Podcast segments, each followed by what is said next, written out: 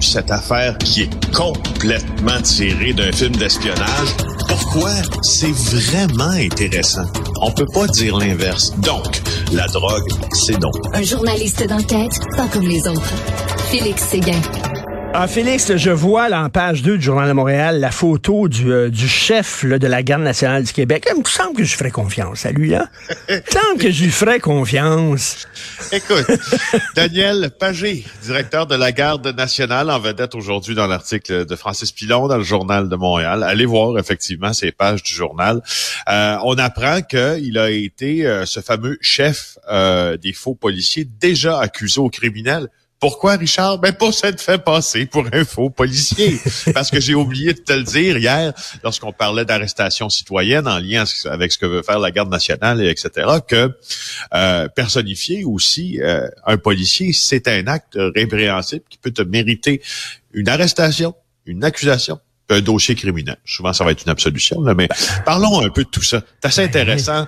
Euh, écoute, et, et les tu sais, des fois, là, dans des articles, il y a des citations qui sont suaves.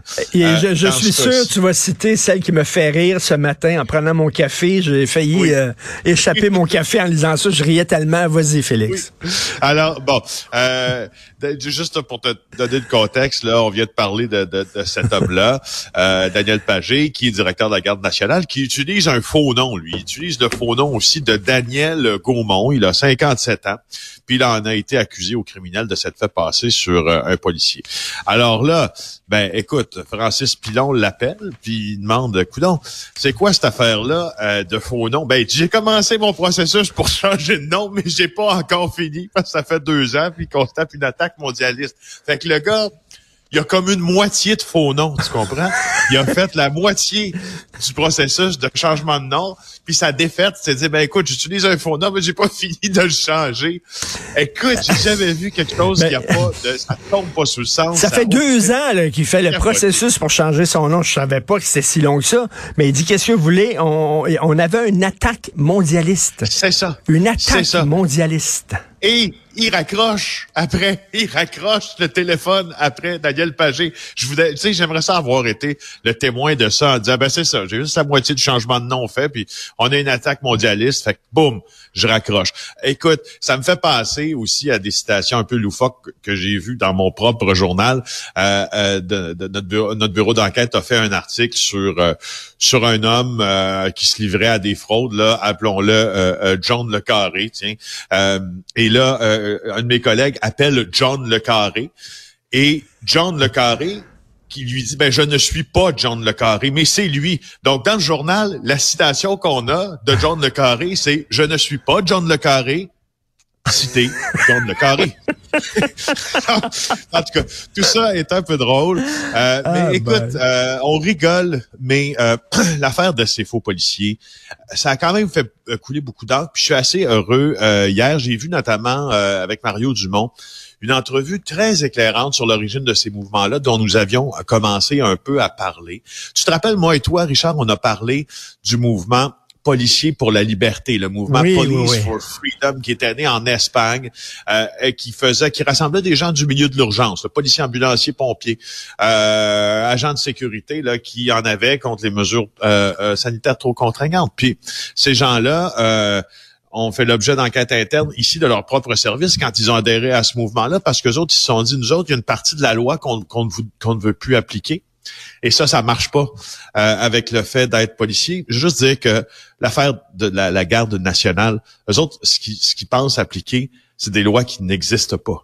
Alors sachez-le, là, s'il y a quelqu'un qui vous arrête aussi de la garde nationale pour faire une arrestation citoyenne, vous vous direz, ben écoute, je suis pas sûr que ça existe, ta loi, et ça va probablement, il arrivera probablement ce qui est arrivé à Ottawa cet euh, hiver dernier, quand un, un, justement un de ses shérifs a tenté d'arrêter un journaliste, je pense, de Radio Canada, qui a dit, ben voyons, le gars il a dit, ouais, c'est OK. c'est fini là.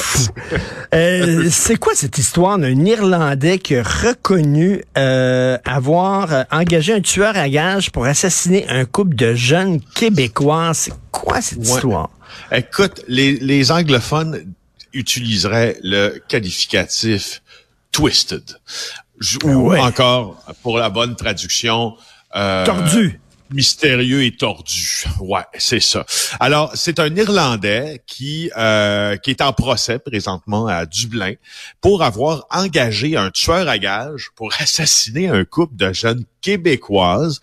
Euh, ces deux euh, jeunes filles-là, Camille Payan nous le rapporte dans le journal aujourd'hui, avaient encouragé la femme de cet homme-là à le quitter. Au fond, je te fais l'histoire un peu, puis tu sais, sois bien attentif parce qu'il y a des il y a des notions pas des notions, mais des mots plus complexes là-dedans. Alors, euh, ce sont euh, deux jeunes québécoises du Québec qui s'appellent Stéphanie Poirier et Clara Houd euh, Brunette qui rencontrent en ligne alors qu'ils jouent à un genre de version du jeu en ligne Donjons et Dragons, ah, une femme de l'Irlande. Alors, cette femme-là commence à échanger avec euh, ces deux jeunes filles euh, des messages en disant qu'elle souhaite quitter son mari, euh, ce fameux mari qui est à procès présentement. Et, Stéphanie Poirier et Clara Haute Brunet soutiennent sa décision, puis lui disent même, écoute, tu peux venir séjourner chez nous, tu vas être loin de l'Irlande, tu vas être mieux.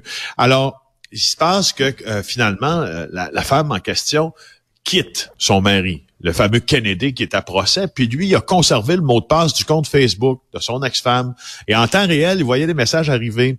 Alors là, euh, il s'est senti trahi. Puis ce qu'il a décidé de faire, lui, se sentant trahi, euh, ben, c'est d'offrir 8000 euros à un de ses proches qui lui a dit qu'il pouvait régler le problème, voire assassiner ces deux filles-là. Il est arrivé ce qui arrive toujours dans des affaires de tueurs à gages engagés, surtout dans des contextes euh, comme celui-ci, c'est que le tueur à gages a commencé à le faire chanter. Ajoute-moi 2000 de plus, tu, sais, tu viens de me confier un contrat de meurtre euh, jeté. Ben, Alors, il est accusé pour ça. Il est devant le tribunal, euh, voilà. Coulon, y a-t-il une agence de tueurs à gages? C'est quoi, ils vont sur le dark web pour trouver ça? Ben, tu sais, il y en a là, qui offrent ses services sur le dark web de tueurs à gages. Moi, honnêtement, je suis pas sûr que ce par-là, tu sais, c'est drôle, je plus sur le fait que j'aurais besoin d'un tueur à gages à un moment donné, ce qui est pas le cas, mais c'est pas l'endroit. Ça serait pas mon premier réflexe d'aller sur le dark web. Écoute, et ces deux filles qui ont rien à se reprocher, là. C'est pas des filles qui sont dans le milieu du crime organisé ou quoi que ce soit, non, là. Non, pas du tout. Jouent à Donjons et Dragons. Écoute, ben incroyable. Et euh, tu veux me parler aussi, le Tennessee qui est déjà tombé sur la tête. Mais oui, on veut bannir les drag queens. oui. Écoute, moi, c'est juste en te laissant, je sais qu'il ne reste pas beaucoup de ben temps, là, en trois secondes. Moi, les drag queens, ça me fait ni chaud ni froid. Tu comprends? Ça, ça tu sais, je suis pas, je suis pas emballé quand je vois un spectacle de drag queen, puis je suis, puis, ah ça me dérange pas non plus. Je suis pas heurté. Bref, je m'en fous. Mais pourquoi ils veulent interdire les drag queens? Ils disent quoi? Que c'est pervers, que ça va euh, pervertir les enfants? Ouais, au Tennessee, la majorité républicaine euh, vient d'introduire justement, euh, euh, dès que les, les, les les élections de mi-mandat ont été passées, projet de loi pour rendre criminelle l'activité de drague et confiner ces activités-là seulement au bar gay. Euh, franchement, ça, quand, je, trouve que c'est d'une stupidité sans nom. C'est euh, tellement. Laisse le monde danser et s'habiller comme ils veulent. Là. Fais tes affaires. Mais ouais, puis les gens qui veulent voir des, des spectacles de drag queen, ils vont aller au bar gay puis ils vont voir des spectacles de drag queen. C'est vraiment, ça c'est aux États-Unis, euh, la plus grande démocratie au monde. Ok, merci beaucoup. Bonjour Félix Seguin. À demain, Félix Seguin du bureau d'enquête. Salut.